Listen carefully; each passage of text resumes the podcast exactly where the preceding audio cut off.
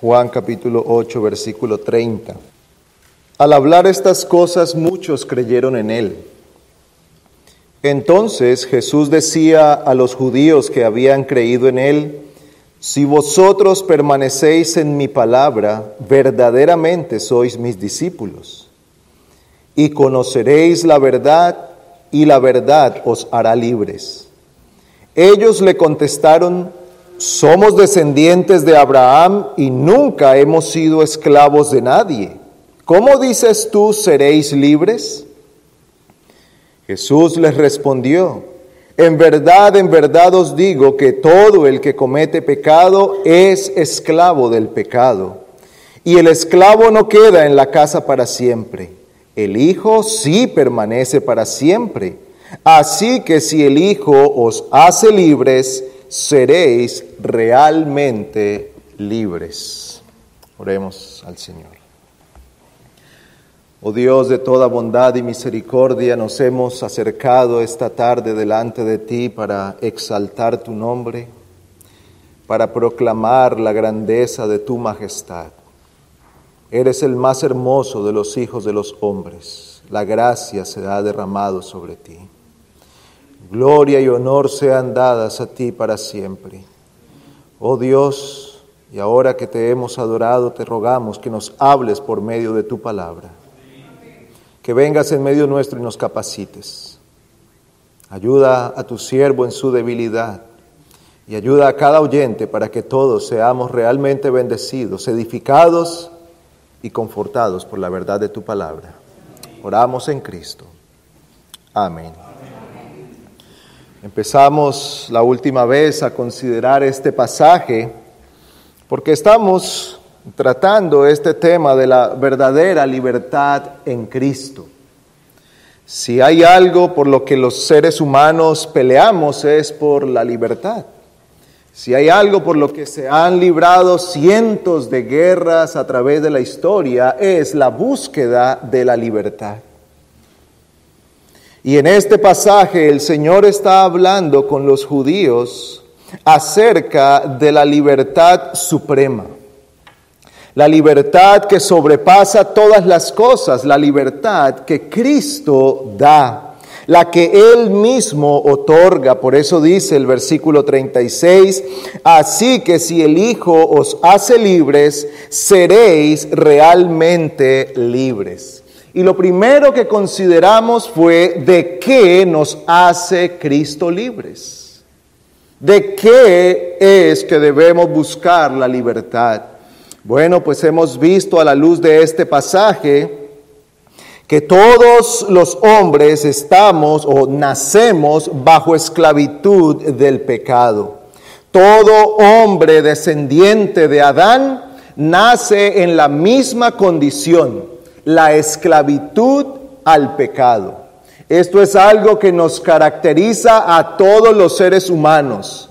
No hay distinción de nacionalidad ni de estatus eh, social, económico o político. Todo hombre que nace sobre la tierra, a excepción del Señor Jesucristo, todos hemos nacido en la misma condición, esclavos al pecado esclavos del pecado.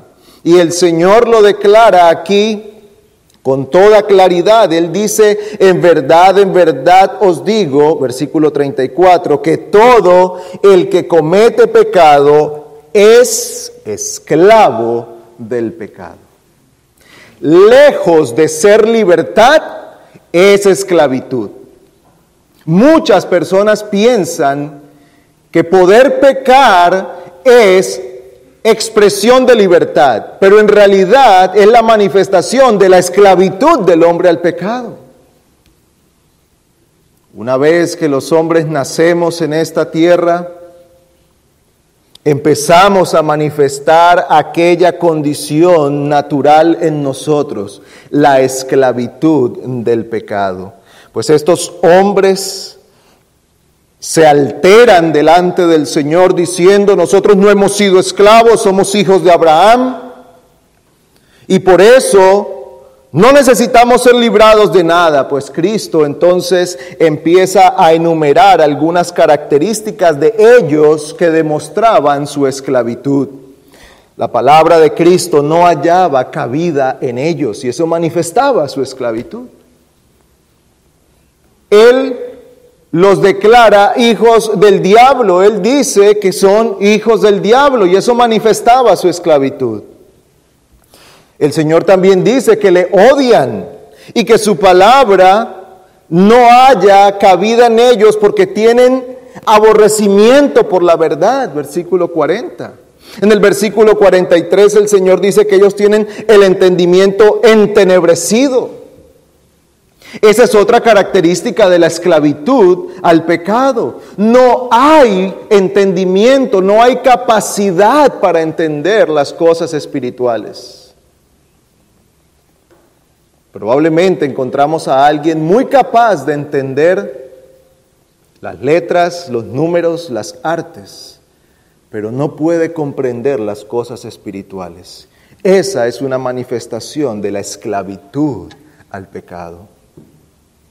La voluntad y los deseos estaban alineados con el diablo, versículo 44. Las obras de vuestro Padre queréis hacerles, dice el Señor. Esa es otra manifestación de la esclavitud al pecado. Y por último, ellos aceptaban la mentira y rechazaban la verdad. Esa es otra manifestación de la esclavitud al pecado. No es libertad. No es libertad de personalidad, no es libertad de expresión, no es libertad intelectual, no es libertad de religiones antiguas y arcaicas que vinieron a oprimir al hombre, pero que ahora en nuestra capacidad nos hemos librado de ellas. No, eso no es libertad, es esclavitud.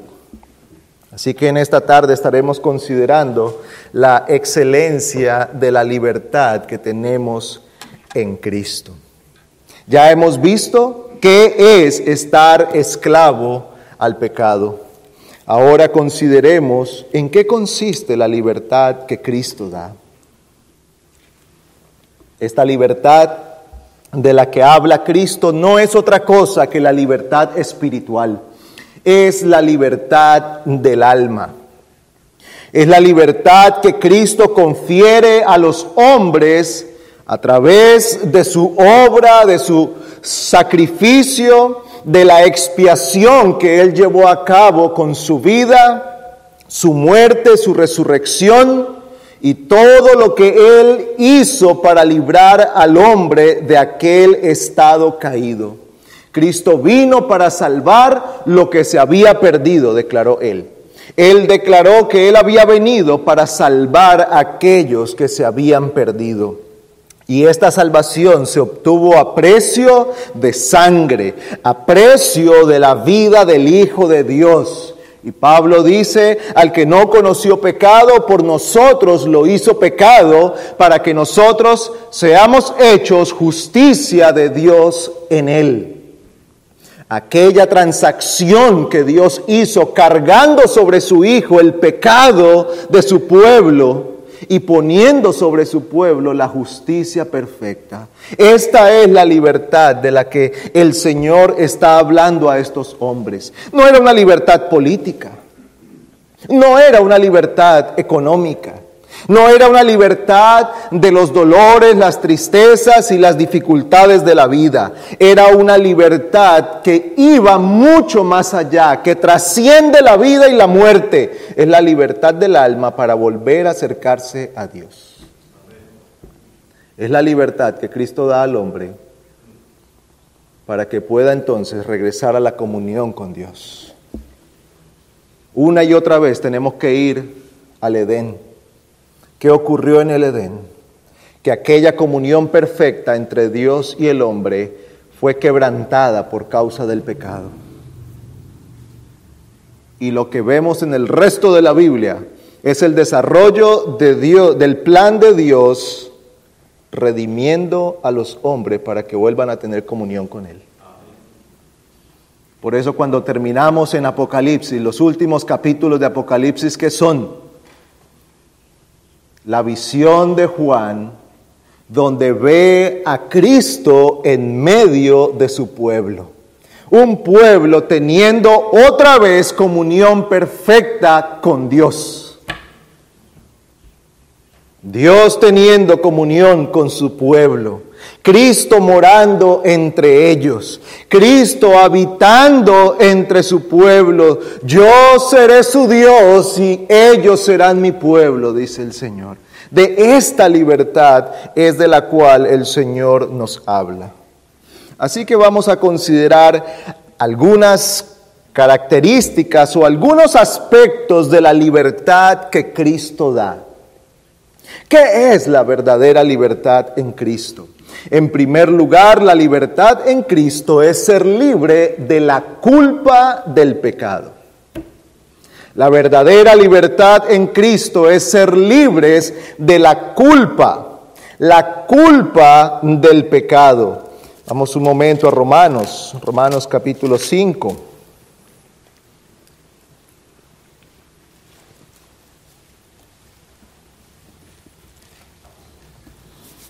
Romanos capítulo 5, versículo 1. Dice, por tanto, habiendo sido justificados por la fe, tenemos paz para con Dios por medio de nuestro Señor Jesucristo. Capítulo 8, versículo 1. Por consiguiente, no hay ahora condenación. ¿Para quiénes? Para los que están en Cristo Jesús los que no andan conforme a la carne, sino conforme al Espíritu. Versículo 33 de este mismo capítulo 8. ¿Quién acusará a los escogidos de Dios? Dios es el que justifica. ¿Quién es el que condena?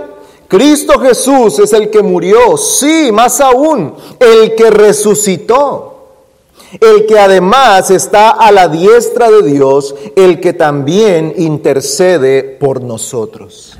Aquella pesada carga de la culpa es quitada únicamente por Cristo, solo en Cristo.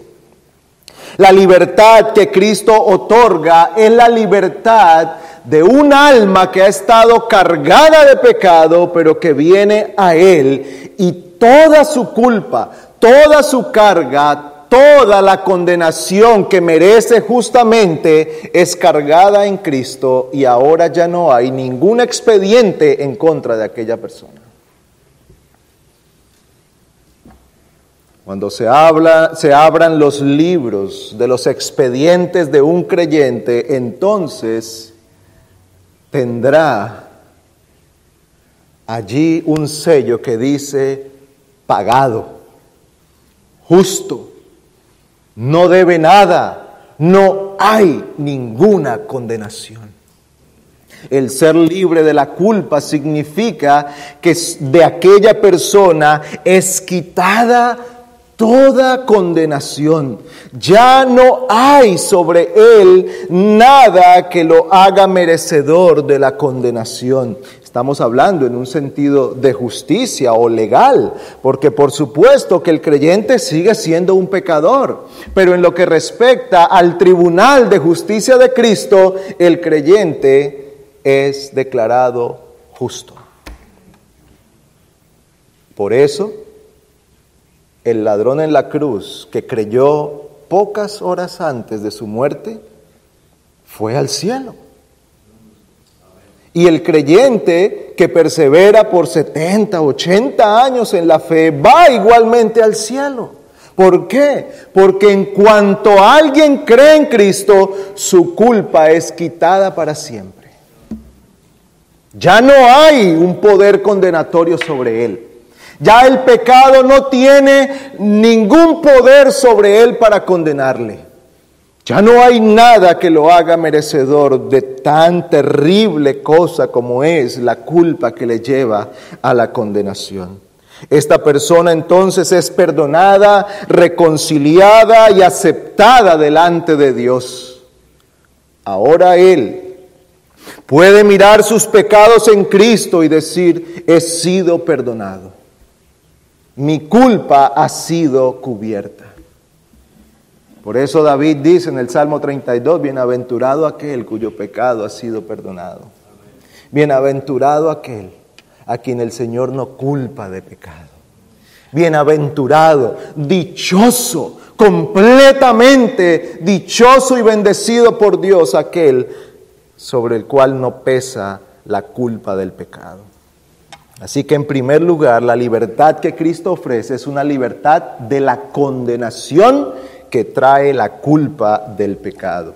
Pero en segundo lugar, la libertad que Cristo da es la libertad del poder dominante del pecado.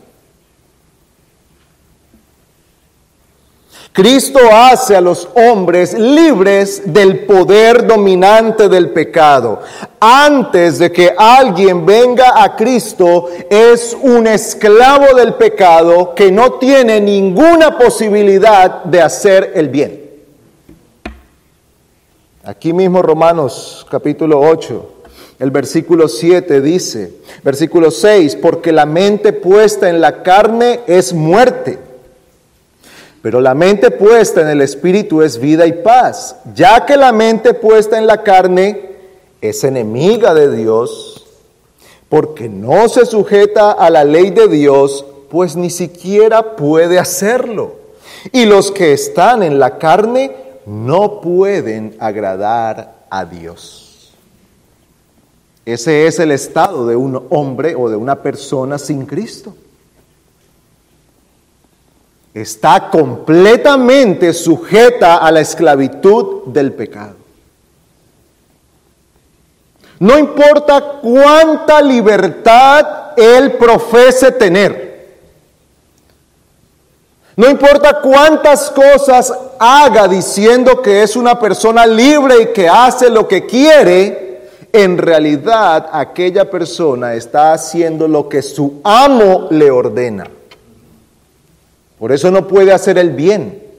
Lo único que puede hacer es el mal. Lo único que esta persona desea es el mal. Lo único que esta persona anhela es hacer las cosas contrarias al Señor. Miremos los judíos con los que el Señor está hablando y el que les dice, mi palabra no tiene cabida en vosotros. Ustedes quieren hacer las obras del diablo. Ustedes me quieren matar a mí porque yo hablo la verdad, dice el Señor. No hay nada bueno, no hay bien en aquel que está bajo el dominio del pecado. Pero cuando viene Cristo, su gracia poderosa es aplicada al corazón de aquella persona, entonces es libre del poder dominante del pecado. Es libre de aquel poder pecaminoso que lo conduce siempre al mal, que lo lleva siempre al mal. No importa si intenta hacer un bien, terminará haciéndolo bajo pecado. Aún el bien, hay un bien relativo que el hombre hace sin Cristo. Es un bien relativo. Si una persona le da un plato de comer a otro, eso es un bien relativo. Pero cuando aquella obra se examina a la luz de la verdad de Cristo, tal cosa no satisface el estándar o la medida de bien que Dios ha dado, porque no se hace en Cristo, ni por la obediencia a Dios, ni por la búsqueda de la gloria de Dios. Y en ese sentido, entonces, esa obra, que es un bien relativo, no es un bien completo y verdadero delante del Señor. Este pecado domina el corazón del hombre, pero Cristo le hace libre. Mediante el poder del Espíritu, ahora el creyente puede batallar con el pecado. Por eso Pablo en este capítulo 8, en el versículo 13, puede decir, porque si vivís conforme a la carne habréis de morir, pero si por el Espíritu hacéis morir las obras de la carne, viviréis. Ahora el creyente puede librar la batalla con el pecado. Ahora el creyente puede clamar a Cristo para ser auxiliado en medio de la tentación. Ahora el creyente confía en la palabra de Cristo. Ahora batalla con sus deseos. Ahora batalla con la mentalidad del mundo porque quiere tener la mente de Cristo. Ahora libra una guerra en su interior hay una guerra interna que Pablo describe en Gálatas 5 como una oposición entre el espíritu y la carne. Y dice que cuando el creyente quiere hacer el bien, la carne se opone. Y cuando el creyente trata de hacer el mal, el espíritu viene y redarguye la conciencia. Y no hay verdadera tranquilidad en él hasta que se somete otra vez a Cristo. Esa es una guerra que solo libra el creyente. Aquella guerra no se da en el no creyente. Lo único que desea es pecar y no tener consecuencias.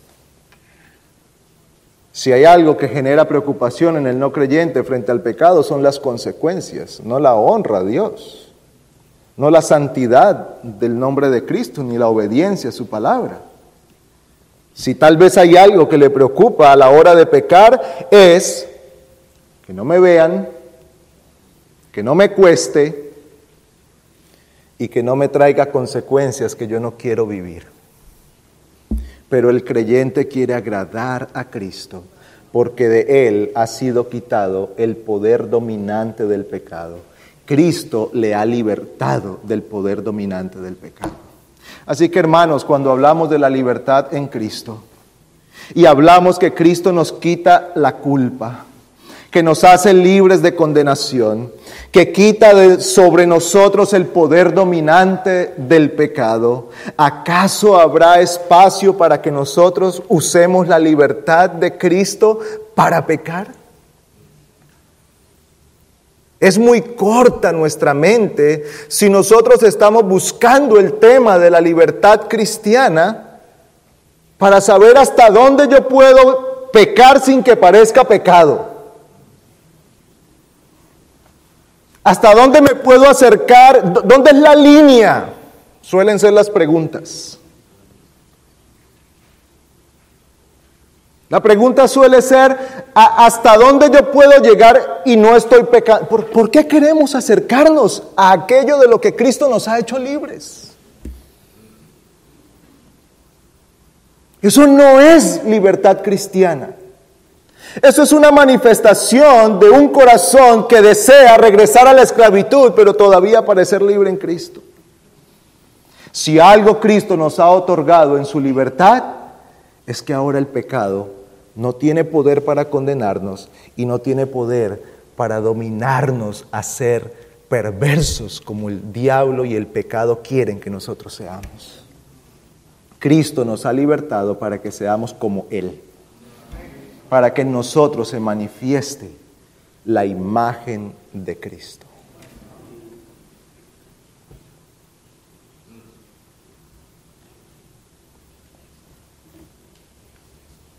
¿Para qué dice Romanos 8:29 que el Señor nos conoció y nos predestinó para que seamos hechos conforme a la imagen de su Hijo? Así que a la hora de pensar en la libertad cristiana, pensemos en el precio que Cristo pagó para comprar la libertad de nuestra culpa y en lo horrible que es estar esclavo del pecado. ¿Por qué hemos de desear volver allí? ¿Por qué hemos de querer estar allí otra vez? ¿Por qué queremos acercarnos? Acercarnos y acercarnos hasta, hasta donde la línea se borra y se hace casi invisible. ¿Por qué? Esta no es la libertad que Cristo nos ha dado. Ese no es el concepto de libertad cristiana que nos enseña la Escritura. El concepto de libertad cristiana es que Cristo toma a un esclavo del pecado, le quita las cadenas, paga el precio y lo liberta para que ahora pueda vivir para Él, para hacer su voluntad y para honrarle a Él. Hermanos, en eso debemos nosotros esforzarnos. Sobre ello debemos caminar. Cristo no me ha hecho libre para que yo vuelva al pecado del que me libertó. Cristo no me ha hecho libre para que yo vuelva a la inmundicia de la cual me ha sacado. Cristo me ha hecho libre para que yo viva para Él, para que haga su voluntad, para que manifieste la imagen de Cristo en mí. En tercer lugar, la libertad de Cristo nos libra del temor servil a Dios.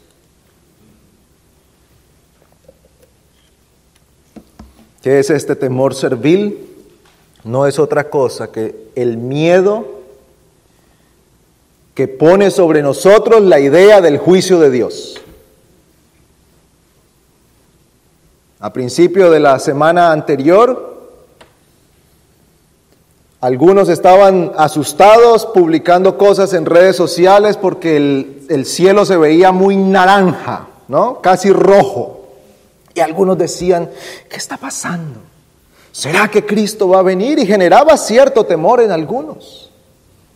Por lo menos yo supe de alguno que estaba con cierto temor, pensando que tal vez Cristo iba a regresar. Y hay un temor, hay un temor al que ve que la muerte se acerca. Hay un miedo que se produce en el hombre de pensar que Dios puede traer sobre él su juicio. Pero tal temor no es el temor de los creyentes. Ese no es el temor del que el Señor nos dice que es el principio de la sabiduría. Ese no es el temor que debemos cultivar en nuestro corazón. ¿Cuál es el temor que nosotros debemos cultivar en nuestro corazón? Es un temor que nos lleva a la reverencia a Dios y a la sujeción a su palabra. Es el temor que nos hace admirar la grandeza de Dios y a la luz de su grandeza ver nuestra pequeñez y postrarnos delante de Él. Es el temor que nos convence que la palabra de Cristo es verdad, que todo lo que Dios ha dicho es verdad y que es a su palabra la que debemos obedecer, que solo a Él debemos servir, que solo a Él debemos seguir. Aquel temor que nos lleva a desear honrar siempre a Dios en todas las cosas. Este es el temor cristiano. Pero la libertad que Cristo da nos da libertad de ese temor servil. Ya no vemos a Dios simplemente como un juez enojado que va a traer su condenación sobre nosotros. Ahora le podemos ver como nuestro Padre. Mismo capítulo 8 de Romanos, versículo 14, Pablo dice lo siguiente, porque todos los que son guiados por el Espíritu de Dios, los tales son hijos de Dios. Pues no habéis recibido un espíritu de esclavitud para volver otra vez al temor, a, a, ese temor, a ese miedo, sino que habéis recibido un espíritu de adopción como hijos por el cual clamamos, Abba Padre. El Espíritu mismo da testimonio a nuestro espíritu de que somos hijos de Dios. Y si hijos, también herederos, herederos de Dios y coherederos con Cristo, si en verdad padecemos con Él, a fin de que también seamos glorificados con Él. ¿Qué dice Pablo? Que el creyente ha recibido ahora un espíritu por el cual puede llamar a Dios su Padre. Esto es algo exclusivo del creyente. Ahora ese espíritu de temor que lo llevaba a estar simplemente asustado y escondiéndose como Adán. ¿Dónde estás? le dijo el Señor. Y él dijo, me escondí porque estaba desnudo y tuve miedo. ¿Miedo de qué? ¿No tenía temor de Dios Adán antes de la caída? Sí. Veneraba al Señor. Lo veía como Dios. Lo honraba como creador y escuchaba su palabra y sabía que era su palabra la que debía seguir. Ahora, ¿de qué temor está hablando? Está hablando del miedo que se produce en la conciencia de los hombres por la realidad del juicio. No importa cuánto una persona trate de callar la voz de la conciencia que le dice, estás en problemas y vas a ser juzgado. No importa cuánto entretenimiento, cuando las luces se apagan y los sonidos ya no están. La conciencia sigue hablando y diciendo, hay un juicio, hay condenación. Y eso produce temor. Cristo nos libra de tal cosa. ¿Por qué? Porque sabemos que ahora ya no hay ninguna condenación para los que están en Cristo Jesús. Ahora el temor del creyente es reverenciar y obedecer a su Padre, a su Padre. En cuarto lugar, la libertad en Cristo nos hace libres del temor a los hombres. Libres del temor a los hombres. Mire lo que dice eh, el Señor y yo diría que el temor a los hombres o el temor al mundo, el temor a los que están alrededor. Mateo 10, 28 dice, y no temáis a los que matan el cuerpo, pero no pueden matar el alma. Más bien temed a aquel que puede hacer perecer tanto el alma como el cuerpo en el infierno. Si hay algo que ocupa un gran espacio en nuestra vida, es el temor a las opiniones humanas. Nos hace temer grandemente lo que la gente piensa.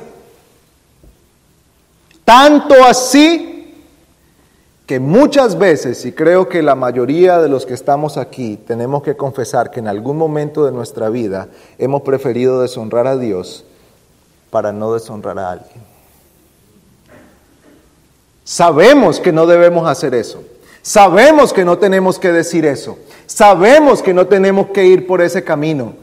Pero es que nos cuesta tanto la presión de los hombres que decimos, el Señor entiende. Y preferimos deshonrarle. Y aunque esto parezca algo sencillo, realmente ha llevado a cientos y cientos a la perdición.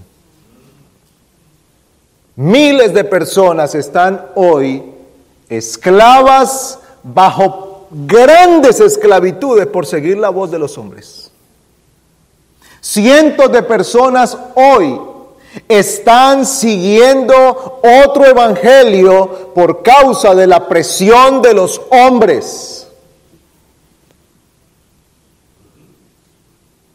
A nosotros nos gustan las cantidades. Y si tiene muchas recomendaciones, es bueno, decimos. ¿Cuántas estrellas y cuántas recomendaciones tiene? Ah, es bueno. Y hay cosas en las que ese criterio seguramente puede estar correcto, ¿sí? Un restaurante, una tienda de ciertos productos. Pero en lo que respecta a la vida, a la fe, a lo que vamos a pensar y creer, no podemos ir por la cantidad de estrellas o de likes que tiene, sino por la verdad de Cristo. El hombre sin Cristo está esclavo al pensamiento del mundo. Lo hago porque lo hacen. Lo hago porque por allí van todos. Lo hago porque lo hacen mis amigos. Lo hago porque lo hacen mis familiares. Lo creo porque me lo enseñaron desde que era niño. Lo hago porque todos mis compañeros de de escuela o de universidad o de trabajo van por ahí y yo no quiero parecer el extraño, yo no quiero llevar la contraria, yo no quiero ser objeto de su burla o de su rechazo. Prefiero rechazar a Cristo. Ese es el pensamiento de nuestro mundo hoy. Pero cuando Cristo viene y hace libre al hombre, entonces lo liberta del temor al hombre. Ahora déjeme aclarar aquí que no está diciendo que el Señor nos hace libres de buscar una buena conciencia delante de los hombres. No, eso es algo que debemos hacer. No dice que el Señor nos hace libres para que nosotros seamos intrépidos y vayamos por la vida diciendo, no me importa lo que la gente piense. No, no, el Señor no nos ha libertado para eso. Pablo dijo, Por eso siempre procuro tener una limpia conciencia delante de Dios y de los hombres. Y en cuanto de vosotros dependa, estad en paz con todos. Pero cuando tengamos que decir como Josué, ustedes escojan a quién van a servir, pero mi casa y yo serviremos al Señor. Solo uno que ha sido libertado por Cristo puede llegar a tales resoluciones, a tal punto donde diga, aquí partimos nuestros caminos. Querido amigo, querido familiar, yo te amo con todo mi corazón y desearías estar siempre contigo, pero yo voy a seguir a Cristo. En paz, con buenas palabras y prudencia, pero seguimos el camino de Cristo. Eso solo lo hace aquel que ha sido libertado del pecado, aquel que goza de la libertad en Cristo. En quinto lugar, la libertad de Cristo nos hace libres del temor a la muerte. Libres del temor a la muerte. Pablo escribe esas palabras tan conocidas por nosotros de Filipenses, Filipenses 1, 21. Él dice, pues para mí el vivir es Cristo y el morir es ganancia. Pero si el vivir en la carne esto significa para mí una labor fructífera, entonces no sé cuál escoger, pues de ambos lados me siento apremiado, teniendo el deseo de partir y estar con Cristo, pues eso es mucho mejor. Sin embargo, continuar en la carne es más necesario por causa de vosotros. Hay una libertad. Hermanos, hay cierto sentido de temor. Hace unas semanas atrás el hermano Ariel estuvo predicando acerca de esto. Hay cierto temor que es natural en nosotros. No fuimos creados para morir. Ahora es algo que se vive una sola vez. Nadie, nadie tiene experiencia para decir, mire, eso uno se muere y siente esto, así que tranquilo. No, no hay forma de tal cosa. Hay un temor a, a la muerte, hay una tristeza por la separación. La muerte nos recuerda que estamos bajo la maldición del pecado y nos separa, nos separa de quienes amamos. Pero hay un sentido en el que el temor que viene por causa de un corazón cargado de culpa ya no está en el creyente. Por eso él puede decir, yo sé que estar con Cristo es mucho mejor. ¿Cuál es la pelea continua de los hombres en este mundo? No morir ser inmortales. Encontrar la fórmula para no morirse. Pero el creyente sabe que la muerte lo libera para siempre. Ya no tendrá penas, ni dolores, ni tristezas, ya no habrá pecado en su corazón, ya no deseará el mal estará con Cristo, le verá cara a cara, morará con los santos y con los ángeles y estará con el Señor para siempre. Aquel que puede ver la muerte en Cristo ya no tiene aquel temor que le hace esclavo. Ya no tiene ese temor que le hace desear, no me deje morir, no me quiero morir, esa es la lucha de este mundo, pero aquel que viene en Cristo o que está en Cristo y es libre en Él, entonces ha sido librado de ese temor para siempre. ¿Teme usted la muerte? ¿Teme usted la muerte? No en el temor natural, sino en el temor del que sabe que cuando se enfrente a su Creador estará bajo condenación. ¿Tiene usted ese temor? Cristo hoy le puede hacer libre de tal temor. Hoy puede ser libre de tal temor en Cristo. Acuda a Cristo. Venga a Él, pida misericordia, ruegue por el perdón. Cristo le dijo a estos hombres, si el Hijo os libertareis, seréis verdaderamente libres. Qué maravillosa promesa del Señor, que Él está diciendo que si alguien viene a Cristo y es libre, entonces ciertísimamente lo será. No es una libertad que no sabemos si en realidad está o no. No es algo de lo que nosotros decimos, bueno, hemos hecho todo el esfuerzo, pero al final no sabemos qué va a pasar. No, no es tal cosa. Es una libertad ciertísima que se tiene en el momento que se cree en Cristo. Por eso Cristo pudo decirle al hombre de la cruz, al ladrón en la cruz, hoy estarás conmigo en el paraíso. Créelo. Yo te lo estoy diciendo, hoy estarás conmigo en el paraíso. Y Cristo dice, si el Hijo os libertareis, seréis verdaderamente libres. Eso es lo que Cristo nos dice hoy. Así que mi amigo que está aquí, Cristo hoy puede hacerle libre de la culpa del pecado, del poder dominante del pecado.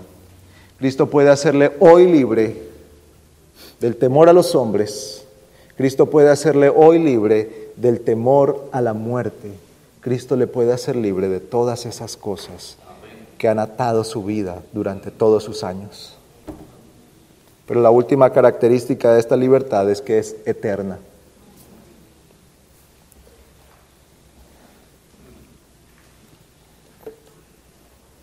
En este mundo todo es pasajero. No hay nada eterno en este mundo. por mucho que dure, dura la vida de un hombre. No hay enfermedad eterna porque el día que el enfermo muere, muere la enfermedad para él. No hay amor eterno en el matrimonio porque el día que uno de los dos muere, el matrimonio termina. No hay riquezas eternas porque la gente las tiene hoy y mañana pueden esfumarse de sus manos. Y mientras que vivimos en un mundo donde todo es efímero y pasajero, donde todo es temporal, Cristo nos ofrece una libertad que es eterna. La libertad que Cristo da es eterna. Pablo dice a los tesalonicenses, capítulo 4, primera tesalonicenses 4, 17, entonces nosotros, los que estemos vivos y que permanezcamos, seremos arrebatados juntamente con ellos en las nubes al encuentro del Señor en el aire, y así estaremos con Él siempre, siempre. Pablo está hablando de la segunda venida de Cristo y está diciendo que los creyentes, cuando Cristo regrese, estarán con Cristo. No unos días, no algunos años, no mientras algo vuelve a pasar y todo se vuelve a dañar. No, estarán con Cristo para siempre. La libertad que Cristo da es para siempre. No hay algo más maravilloso que el Señor nos pueda otorgar que tal libertad. Nosotros vivimos en países que han peleado por la libertad, que tienen libertad, pero que no sabemos mañana. Esa es nuestra realidad. Hoy estamos aquí, yo no sé en cuánto tiempo más, tal vez ya no podamos reunirnos en este lugar con las puertas abiertas y en público. Hoy salimos nosotros y nos vamos ahora a la casa con nuestra Biblia en la mano. Yo no sé cuánto tiempo tendremos tal libertad. Algunos hermanos en otros países no la tienen. Pero la libertad que Cristo da es eterna. Es para siempre. Es una libertad del alma que hace al hombre libre de todas las cosas que hemos mencionado. Así que mis queridos hermanos, al meditar nosotros en esta libertad, Gocémonos de la gracia que Cristo ha tenido para con nosotros. Y roguemos al Señor que Él nos guarde de desear volver a la esclavitud. Hermanos, usemos la libertad cristiana para bien, la libertad que Cristo da para el bien que debemos usarla, para santificación, para proclamación del nombre de Cristo, para la edificación del reino de los cielos para la santificación de su iglesia, de nuestros hogares y de nuestras vidas privadas. La libertad que Cristo ha comprado es muy costosa para que nosotros querramos volver allí de donde Él nos ha rescatado. Cristo le ha hecho libre. Cristo le ha libertado para que usted ahora viva para Él. Y esto debe gobernar nuestro pensamiento. Ahora ya no hay condenación sobre mí. Cuando el pecado venga para acusarnos y el diablo, que se llama diablo y Satanás porque es acusador, el diablo, el adversario, Satanás, el acusador, cuando venga para acusarnos con nuestros pecados pasados, tenemos que recordar, Cristo compró mi libertad una vez y para siempre. Él me ha hecho libre. Soy libre en Cristo. ¿Quién acusará a los escogidos de Dios?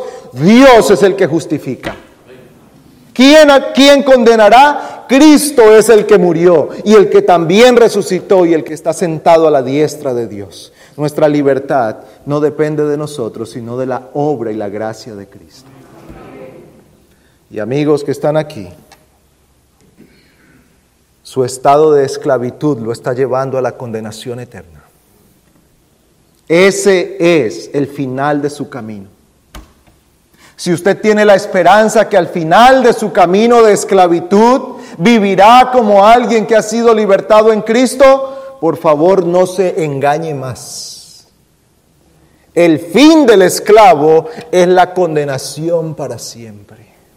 Es la muerte, la condenación y el juicio. Pero usted hoy puede ser libertado en Cristo. Y estas palabras que Cristo dijo a esos hombres en aquel día, hoy son dichas para usted también. Si el Hijo te liberta, serás verdaderamente libre. ¿Qué tiene que hacer? Acuda a Cristo. ¿Cómo? Por medio de la fe. Deposite su confianza en Él. Confiese su pecado. Confiese que ha sido un enemigo de Dios que por causa de su esclavitud al pecado ha huido de Dios siempre y ha tratado de ser usted su propio Dios y Señor.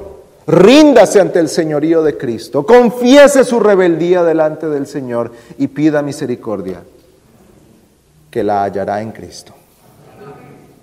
No se lo digo yo, lo dice la Escritura.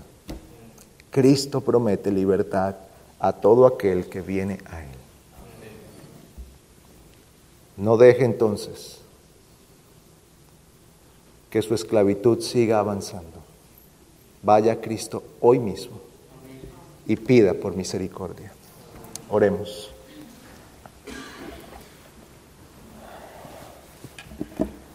Dios nuestro, imploramos delante de ti que tu palabra sea aplicada con poder a nuestros corazones. Solo tú puedes traer la verdad y plantarla firmemente en nuestras conciencias. Trae, oh Dios, todas estas verdades que sean aliento al creyente, esperanza para los que están en Cristo y que sea también una esperanza de vida y salvación para el que aún no ha creído en ti.